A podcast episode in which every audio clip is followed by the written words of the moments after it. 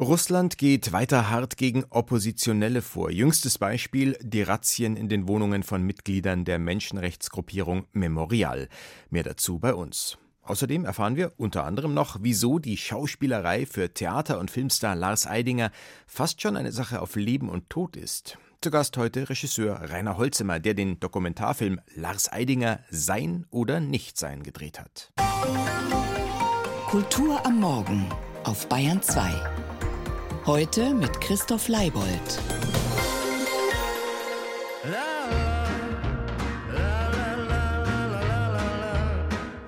Ja, und der Mann, den Sie hier so beschwingt trällern hören wie den Lala Launebär, das ist Tristan Brusch, 34 Jahre alt, gebürtiger Gelsenkirchner, wohnhaft in Berlin. Sein großer Held ist erklärtermaßen der niederländische Sänger Hermann van Veen. Er selbst bewegt sich musikalisch zwischen Pop und Chanson. Am Wahn hat er sein neues Album getauft. Wir hören Tristan Brusch daraus mit Oh Lord. Ein Mann stürmt aus dem Laufhaus. Er hat bezahlt, es stand ihm zu.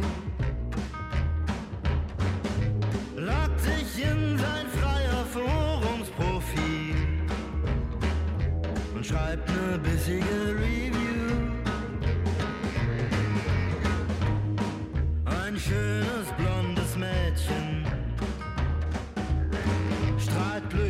glücklich in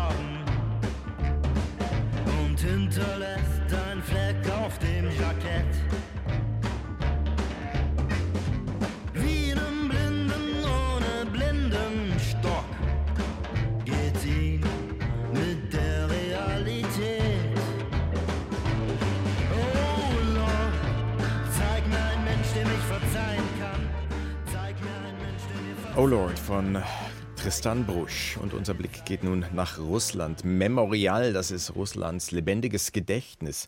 Tag für Tag ziehen die Menschenrechtler in einen nahezu aussichtslosen Kampf gegen die politische Repression und bringen sich selbst in Gefahr. Die Handlungs Handlungsspielräume werden für Menschenrechtler immer enger. Der Handlungsbedarf hingegen, der steigt beständig. Vorgestern ist der russische Staat massiv gegen Mitarbeiter von Memorial vorgegangen. Der Friedensnobelpreis, der ihnen im Herbst 2022 zuerkannt wurde, bietet keinen Schutz. Der von der Organisation Veteranen Russlands erhobene Vorwurf ist unübertroffen in seiner Absurdität. Rehabilitierung des Narzissmus. Man fragt sich nur, auf welcher Seite. Christine Hamel mit Details. Sie kamen in den frühen Morgenstunden, trugen Sturmhauben und waren bewaffnet. Zudem schweres Gerät, Vorschlaghammer und Metallsägen. Man käme nicht unbedingt auf die Idee, dass die Moskauer Ermittler zu Hausdurchsuchungen bei Friedensnobelpreisträgern ausrücken. So läuft das mit den Einschüchterungsversuchen, der Bedrohung und der massiven staatlichen Gewalt. Bei Alexandra Polivanova, einer Literaturwissenschaftlerin und Projektleiterin bei Memorial, standen zwölf Mann um sieben Uhr morgens vor der Tür. Sie haben alles auf den Kopf gestellt. Sie durchsuchten alte Fotografien, zogen unter der Badewanne alles hervor. Alle Küchenutensilien flogen aus den Schränken. Im Wohnzimmer haben sie Kleidung durchsucht, die künstlerischen Arbeiten meines Sohnes und meiner Freunde. Sie haben überall nach Dingen gesucht, die mit Memorial verbunden sind. Alles, wo Memorial draufstand, hat sie interessiert. Sie haben alle Computer, alte Telefone und Unterlagen mitgenommen. Befragt wurde ich zu der Datenbank der Opfer politischer Repression. Als ich sie am Ende der Befragung um das Protokoll bat, sagten sie, wollen Sie ein Strafverfahren? Dann können wir Ihnen das Protokoll mitgeben. Alexandra Pulivanova bekam den Status einer Zeugin zugewiesen. Das ist insofern einigermaßen besorgniserregend, als dass aus Zeugen vor Gericht in Russland schnell Angeklagte werden. Das belegt die Praxis. Zeugen dürfen zudem das Land nicht verlassen und müssen ihren Reisepass abgeben. Neun Wohnungen und der Sitz der Menschenrechtsorganisation wurden am Dienstag in Moskau durchsucht. Der Vorwurf Rehabilitierung des Narzissmus. Staatsmedien berichteten, dass Memorial in die Liste der Opfer staatlicher Repression auch Personen aufgenommen habe, die während des Zweiten Weltkriegs mit den faschistischen Besatzern zusammengearbeitet hätten. Der Vorsitzende von Memorial findet nach der Befragung zu diesem vermeintlichen Tatbestand deutliche Worte. Das ist ein vollkommen lächerliches Verfahren. Die, die heute Befragungen über sich ergehen lassen mussten, sind alle Kinder von Eltern, die im Zweiten Weltkrieg gegen den Faschismus gekämpft haben. Viele unserer Verwandten sind im Krieg oder wie in meinem Fall während der Leningrader Blockade umgekommen. Was Sie uns vorwerfen, ist einfach nur lächerlich. Wer das braucht und warum, ist ja mehr oder weniger klar. Memorial ist die wichtigste und einflussreichste zivilgesellschaftliche Organisation in Russland, die sich der Aufarbeitung und zunehmend Dokumentierung politischer Verfolgung verschrieben hat. Und damit soll endgültig Schluss sein. Die mutigen Menschenrechtler stören bei der Konsolidierung eines gefestigten ideologischen und mobilisierungsorientierten autoritären Regime. Eigenständige Akteure in Politik und Gesellschaft sind da nur lästig. Vor allem Oleg Orlov, Leiter des Rechtsschutzzentrums bei Memorial. Ich wurde angeklagt, Paragraph 283 Diskreditierung für einen Post bei Facebook.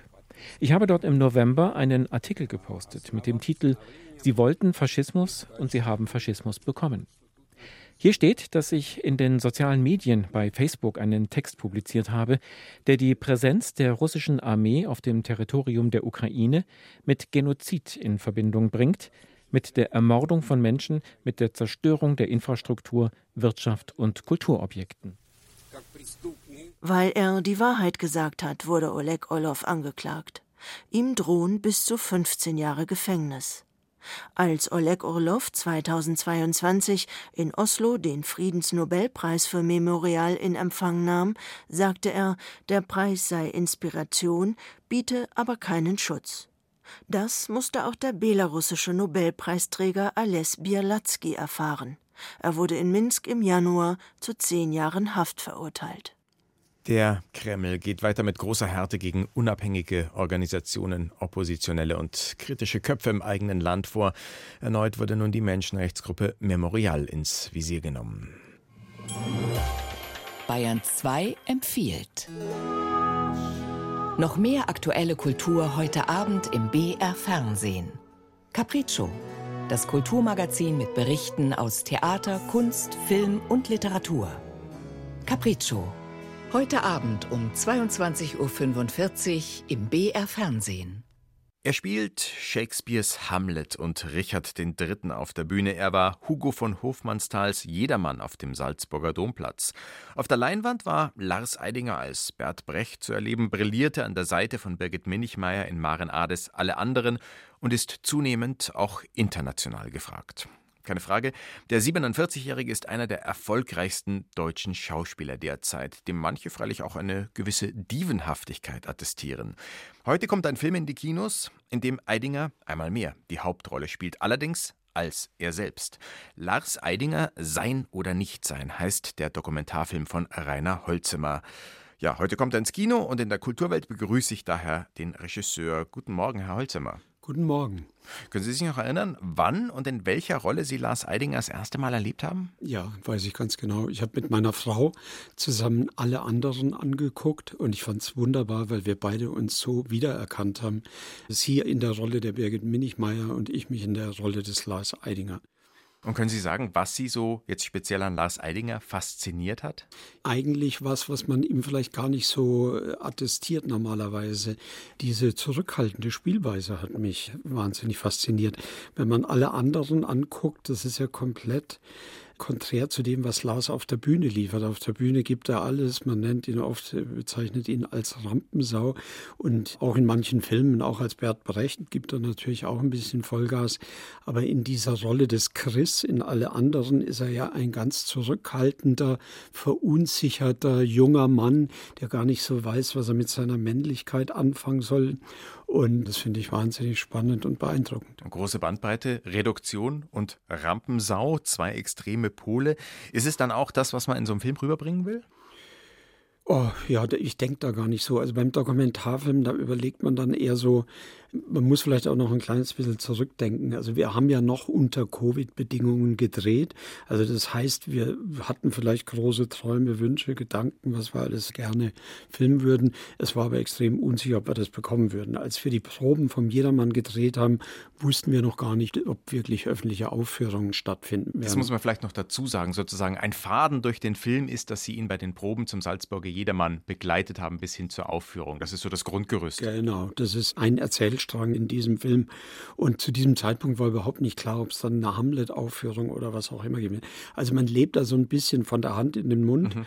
als Dokumentarfilmer und beobachtet. Und für mich war es immer ganz wichtig, dass ich ihm eigentlich möglichst offen und wertfrei begegne oder beobachte. Das war eigentlich das Ziel, weil es gibt so viel, was über Lars Eidinger schon erzählt und geschrieben wurde. Und mein Anliegen als Dokumentarfilmer ist, ich will mir ein eigenes Bild schaffen. Ich will gucken, wie sich dieser Mensch Mensch mir zeigt und dementsprechend ein authentisches Bild eigentlich am Ende erzeugen. Sein oder nicht sein, das berühmte Hamlet-Zitat als Titel ihres Films hat natürlich einerseits damit zu tun, dass mehr noch als der Jedermann der Hamlet für Eidinger sowas wie die Rolle seines Lebens ist. Den spielt er an der Berliner Schaubühne in der Inszenierung von Thomas Ostermeier seit bald anderthalb Jahrzehnten. Aber im Titel steckt natürlich auch drin, dass gerade das Theaterspielen für Lars Eidinger was Existenzielles ist. Also überspitzt gesagt eine Frage von Leben und Tod, oder? Ja, letztendlich schon. Und wir haben lange zusammen darüber geredet, auch mit der Kamera, Lars und ich, wie wichtig diese äh, Rolle für ihn ist. Er hat es jetzt fast 400 Mal gespielt, auf der ganzen Welt schon. Und jedes Mal denkt er, jetzt habe ich den Satz endlich mal begriffen. Und am nächsten Tag wacht er wieder auf und denkt sich, ich stehe immer noch am Anfang, ich weiß eigentlich gar nichts. Und was ich sehr schön finde, wir haben lange überlegt, welchen Titel wir dem Film geben. Sein oder nicht sein war der Arbeitstitel von Anfang an. Und am Ende sind wir da auch wieder gelandet, weil er meiner Ansicht nach die Widersprüchlichkeit, die sich in jedem Menschen wiederfindet und vor allem auch in der Künstlernatur, wie es Lars einer ist, drückt dieser Titel sehr stark aus. Widersprüchlichkeit ist ein gutes Stichwort. Für mich die Schlüsselsequenz von Ihrem Film ist aus den Jedermann-Proben, da taucht Eidinger gerade so in einen kniffligen Monolog ein und merkt auf einmal, dass der Regisseur der Inszenierung, Michael Stürminger, nebenbei mit jemand anderen von der Produktion flüsternd was Organisatorisches bespricht und dann tickt Eidinger völlig aus, weil er gerade schonungslos sein Innerstes nach außen stülpt, dafür aber auch ungeteilte Aufmerksamkeit einfordert. Und über den Moment kann man natürlich streiten. Ist das jetzt absolute Hingabe oder denkt man sich, mein Gott, was für eine Diva? Diva würde ich das jetzt in dem Falle eigentlich nicht nennen. Aber ja, könnte man natürlich auch sagen. Also was für mich das Entscheidende an dieser Szene war und warum ich mich dazu entschieden habe, sie auch in den Film zu nehmen, das war mir ja auch nicht von Anfang an klar. Mit so einer Szene muss man sensibel umgehen. Aber was sich für mich erschlossen hat in dieser Szene, wie in keiner anderen, die ich gedreht und beobachtet habe, und ich war bei allen Probentagen fast ausnahmslos dabei, das Entscheidende war, dass ich gesehen habe, was Lars für sein Spiel braucht. Eben diese Aufmerksamkeit des Gegenübers. Er sagt ja auch an früherer Stelle in dem Film, wenn keiner zuschaut, wüsste er gar nicht, wozu er es machen soll. Aber auf alle Fälle passt es auch, finde ich, zu dem, wie Eidinger sich dann auch in Interviewtönen im Film selbst präsentiert und wie er über sich selber nachdenkt. Also ich stehe überhaupt über gar nichts drüber. Das äh, widerspricht sozusagen meinem Verständnis von, von meinem Dasein. Ich möchte überhaupt über nichts drüber stehen. Ich will auch nicht, dass mir irgendwas egal ist. Also ich möchte, dass mich alles im besten Fall trifft und bewegt und berührt. Ich glaube, dann hat man verloren, wenn man als Schauspieler drüber steht. Wenn ich mir das jetzt nochmal so anhöre und dann die Szene nochmal vor Augen führe, die ich vorhin geschildert habe mit diesem Streit auf der Probe, wo er extrem angefasst reagiert, weil er sich vom Regisseur nicht angemessen wahrgenommen fühlt, dann passt es so gut zusammen, dass ich mich dann auch frage, ob sich Eidinger auch bei diesem jetzt beschriebenen Ausraster vielleicht nicht dann auch passend zu diesem Selbstbild so ein Stück weit inszeniert, gerade weil er wusste, dass die Kamera dabei ist. Also muss man bei so einem Porträtfilm auch aufpassen, dass man dem Porträtierten nicht auf den Leim geht? Ja, also natürlich muss man da aufpassen und die Gefahr ist natürlich bei dem Schauspieler von vornherein gegeben und meine Arbeitsweise ist ja eine ganz andere. Ich bin ja eher so die Fliege an der Wand. Ich will die Realität vorfinden, wie sie wirklich möglichst unbeeinflusst durch die Anwesenheit einer Kamera stattfindet. Natürlich ist diese Gefahr da, dass sich jemand ein bisschen darstellt oder verstellt oder inszeniert, nicht aber, wenn man 40 Tage oder 50 Tage dreht. Das hält keiner aus meiner Erfahrung heraus durch und dann gibt es immer den Moment, wo man die Kamera vergisst. Was haben Sie von oder über Lars Eidinger gelernt im Laufe der Arbeit an diesem Film, was Sie vorher noch nicht über ihn wussten? Das ist der Mut, den er besitzt. Und ich finde es auch wahnsinnig mutig, was jetzt meinen Film angeht, dass er den Mut besessen hat, diese Szene, wo viele sagen können, wo er diesen Wutausbruch hat, mein Gott, den werde ich jetzt aber bestimmt nicht engagieren, mit dem gibt es ja nur Ärger. Diese Gefahr besteht ja rein theoretisch. Also ein Schauspieler, der noch mitten im Leben im Geschäft ist, könnte die Befürchtung in sich tragen, dass er vielleicht drei Filme nicht dreht aufgrund dieser Szene. Aber er war mutig genug, ihm das nicht auszureden genug. und zu sagen, nee, die so kommt nicht in den Film. Genau. Ja, okay. Er hat es ja gesehen, er hat den Film so gesehen, so wie das Im Publikum den, er hat den Rohschnitt gesehen, aber der Rohschnitt ist das gleiche, was mhm. das Publikum jetzt sehen wird. Und er hat mich nicht um die Änderung einer Sekunde einer Szene im Film gebeten. Und das ist wahnsinnig mutig weil er macht sich natürlich angreifbar damit. Und damit kommen auch viele gar nicht so zurecht, auch viele Journalisten nicht. Und deswegen ist er vielleicht auch so umstritten. Aber das ist ein Kern seiner Mentalität, seines Künstlerdaseins am Ende. Das sagt Dokumentarfilmregisseur Rainer Holzimmer. Sein Film Lars Eidinger, Sein oder nicht sein, kommt heute ins Kino. Schönen Dank für den Besuch im Studio. Danke auch, dass ich da sein durfte. Und übrigens, am Sonntag ist Lars Eidinger hier auf Bayern 2 zu Gast in der Filmkultur abends um 19.05 Uhr.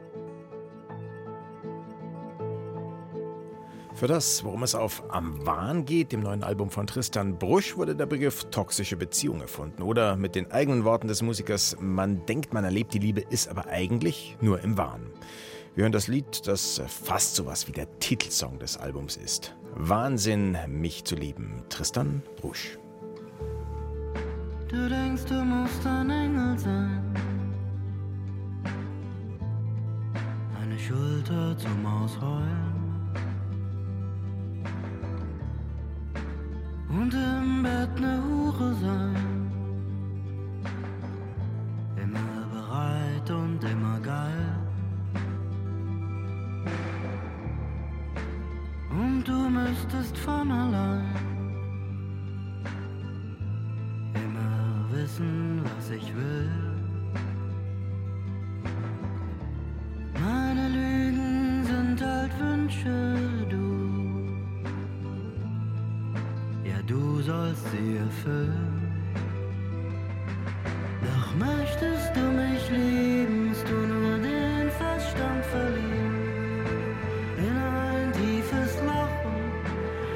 Durch ein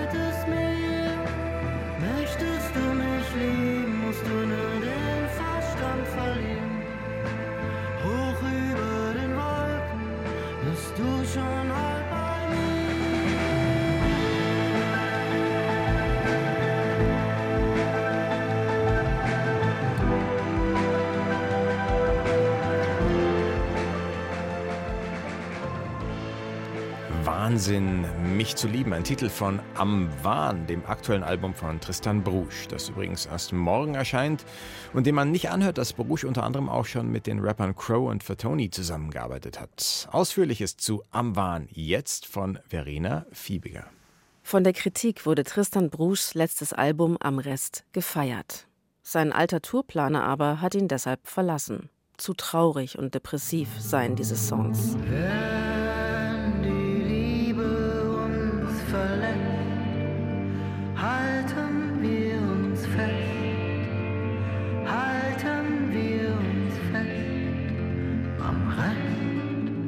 Dabei wissen Bruges-Fans, dass Konzerte des 35-jährigen Sängers mit Hang zur Moritat intime und auch verschwitzte Messen sind.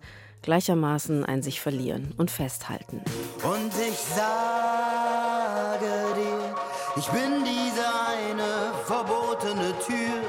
Es duftet nach Zuckerwatte, Rauch, verschüttetem Bier. Wenn du dich traust, verschütte ich mich dir.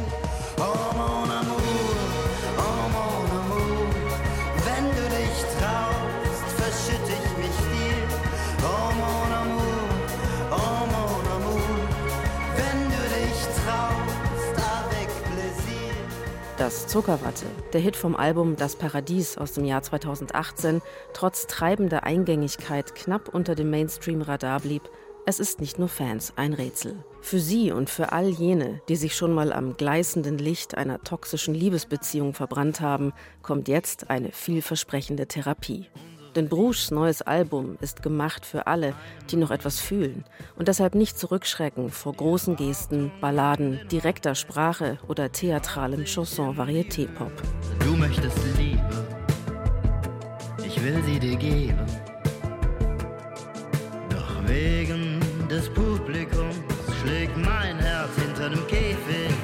Mira, was du gesehen hast,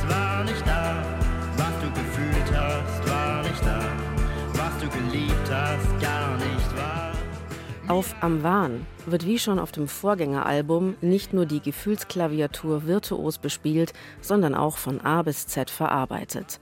Man blickt in die Seele eines Künstlers, der sich noch auf Method Acting versteht und ein Kaleidoskop des Schmerzes kreiert hat, das vordergründig wieder leichter und eingängiger erscheint, es dabei aber auch einem Stein ermöglicht, die innere Glut aus altem und neuem Trennungsschmerz nochmal so richtig anzuheizen. Als die Pandemie anfing, habe ich mich frisch verliebt und es war mir sowas von egal, dass gerade draußen die Welt quasi aufhört zu ticken, so dass ich habe das kaum wahrgenommen. Ja, bitter für alle, die einfach nur auf der Couch gesessen sind und irgendwann nicht mehr in die Jogginghose gepasst haben. Und auch ein bisschen für die mit den soliden Einbauküchen, mit dem Mensch an der Seite, mit dem man eigentlich alt werden möchte. Getanzt, gefickt und gebetet, gestritten, dann gelacht, was uns an Länge gefehlt hat, durch Höhe wettgemacht, ein Kuss, die Welt bleibt stehen, Seifenblasen platzen nie, in einem Jahr Pandemie haben wir für immer geliebt. Es gilt als gesichert, dass Bruges selbst Meister darin ist, sich am Herz vorbei ins Nichts zu katapultieren. Auch wenn man von nun an endlich vernünftig sein und auf sich aufpassen will. Songs wie Seifenblasen platzen nie schaffen es, dass man sich zu ihm in den Abgrund wünscht. Ich würde schon sagen, dass das eine Art von Verrücktheit ist so und damit geht es einem jetzt erstmal nochmal ganz gut so. Aber es gibt halt auch den Punkt, wo es dann auch irgendwann nichts mehr mit der anderen Person zu tun hat, sondern wo man nur noch im eigenen Saft projiziert und das wird dann sehr, sehr schnell sehr, sehr ungesund, finde ich. Der Splitter vom Paradies. Tristan Brusch macht ihn in seinen elf neuen Songs vom Rande des Wahnsinns wieder einmal greifbar. Gleichzeitig macht er darin unmissverständlich klar, dass das verdammt viel kosten kann. Am Wahn, das neue Album von Tristan Brusch, erscheint morgen. Frankreichs bekanntester zeitgenössischer Schriftsteller liebt die Provokation. Im letzten Jahr hat Michel Houellebecq als Hauptdarsteller in einem Pornofilm mitgewirkt, für den er mit Groupies Sex haben sollte. Aber Houellebecq zeigte sich schockiert vom Trailer und geht seitdem juristisch gegen den niederländischen Regisseur Stefan Reutenbeek vor. Die hat den Trailer bereits aus dem Netz gelöscht, aber Houellebecqs Anwälte kämpfen dafür, dass der ganze Film verboten wird. Houellebecq sieht seine Persönlichkeitsrechte verletzt. Reutenbeeks Anwälte führen dagegen die Kunstfreiheit ins Feld. Tobias Wenzel berichtet. Bon, le contrat qui m'a fait signer montre que c'est une crapule, quoi, à mon avis, pour le dire simplement. Der Vertrag, den Reutenbeek mich hat unterschreiben lassen, zeigt, dass er meiner Meinung nach einfach ein widerlicher Mensch ist. Es verletzt mich, dass er versucht, alle möglichen hässlichen Dinge auf mich zu projizieren. Michel Houellebecq und Stefan Reutenbeek reden nicht mehr miteinander. Unstrittig ist, dass der niederländische Regisseur für ein gemeinsames Filmprojekt junge Frauen organisiert hat, die in diesem Rahmen freiwillig mit Houellebecq schlafen wollten. Zuerst hatten Houellebecq und seine Frau in Paris vor Reutenbecks Kamera einen Dreier mit einer niederländischen Studentin. Obwohl das Paar Masken getragen habe, sagt Houellebecq, habe es Angst gehabt, erkannt zu werden und deshalb die Veröffentlichung untersagt. Der Kontakt zum Regisseur blieb aber erhalten. Meine Frau hatte ein Drehbuch geschrieben und es Reutenbeek geschickt. Da hat er gesagt, er sei daran interessiert. Er könne junge Frauen für dieses Drehbuch organisieren. Aber in Wirklichkeit hat ihn das Drehbuch überhaupt nicht interessiert. In Wirklichkeit wollte er nur Pornoszenen mit mir haben. Der Regisseur habe Michel Houellebecq und seine Frau, sagen die beiden, auch als privates Paar dokumentarisch porträtiert. Sie selbst seien aber davon ausgegangen, nur als Darsteller für einen fiktiven Film nach dem besagten Drehbuch mitzuwirken, das mit einem Dreier beginne. Mehr noch, sie hätten das Treffen mit den Frauen im Hotelzimmer in Amsterdam als Casting für den Film verstanden. Regisseur Reutenbeek hält das für eine absurde Behauptung. Natürlich war das kein Casting. Das war nicht, was wir vereinbart und wovon unsere E-Mails gehandelt hatten. Es ist wirklich sehr unfair, was die beiden da tun. Allerdings ist auch dem Regisseur wegen seiner Filmreihe Kirak schon unfaires Verhalten vorgeworfen worden. So sollte in einer Folge eine Frau mit dem rechten Philosophen Sid Lucassen schlafen. Der wird im Film vom Künstlerkollektiv derart vorgeführt, dass man Mitleid mit ihm bekommen kann. Auch wird gezeigt, wie die Freundin des Regisseurs mit Lucassen telefoniert und das Gespräch auf laut gestellt hat. Es wirkt wie eine heimliche Aufnahme. I didn't ask him because at this moment ich habe ihn nicht um Erlaubnis gebeten, weil wir damals von so vielen Seiten dafür kritisiert wurden, dass wir diesen Film machen wollten. Und ich wollte zeigen, was wirklich passiert. Und manchmal sagen Menschen alles Mögliche am Telefon, was sie sich nicht vor der Kamera oder zu Journalisten zu sagen trauen. Und deshalb ist es manchmal interessant, ein Telefongespräch aufzunehmen. And that's why it's sometimes interesting to record a phone conversation. Nach unserem Interview behauptet der Regisseur, er habe sich geirrt und von Lucassen doch die Erlaubnis bekommen. Er könne das aber nicht mehr belegen. Welbeck und seine Frau behaupten, Reutenbeek habe sie teilweise heimlich gefilmt, was der Regisseur bestreitet. Der Regisseur sagt, Welbeck habe mit drei Frauen in Amsterdam geschlafen. Der Autor sagt, er habe mit keiner von ihnen Sex gehabt, weil die Stimmung zwischen ihm und dem Regisseur da schon so schlecht gewesen und es zum endgültigen Bruch gekommen sei. Welbeck sagt, er habe den Vertrag leider ungelesen unterschrieben, sei aber insgesamt in eine Falle gelockt worden. Ich habe nichts gegen Pornografie, aber es ist mein Körper. Ich entscheide. Mais c'est mon corps, c'est moi qui décide. Vor dem Streit will Reutenbeek mit Welbeck vereinbart haben, für die Öffentlichkeit ein Spiel mit Fiktion und Wirklichkeit zu spielen. Vielleicht spielt er immer noch ein Spiel. Vielleicht dient ihm auch dieses Gerichtsverfahren dazu, um mich unter Druck zu setzen und zu sehen, wie ich mich verhalte und um das ganze Projekt interessanter zu machen. In dem Fall wäre eine baldige Auflösung sinnvoll, denn am 28. März fällt ein Amsterdamer Gericht das Urteil in der Sache. Erst vor der Kamera und bald vorm Kadi. Michel Welbeck geht rechtlich gegen Regisseur Reutenbeck vor, in dessen Porno er mitgewirkt hat. Das war's für heute von der Kulturwelt. Am Mikrofon war Christoph Leibold.